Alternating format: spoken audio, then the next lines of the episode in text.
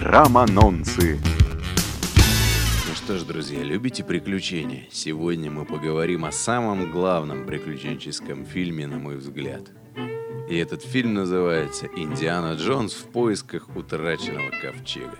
Именно с этой серии началась знаменитая сага про Индиану Джонса. Талантливый археолог Генри Джонс-младший по прозвищу Индиана – Харизматичный авантюрист, имеющий потрясающую склонность попадать в неприятности, наконец нашел себе дело жизни. Отправился на поиски ковчега с десятью заповедями.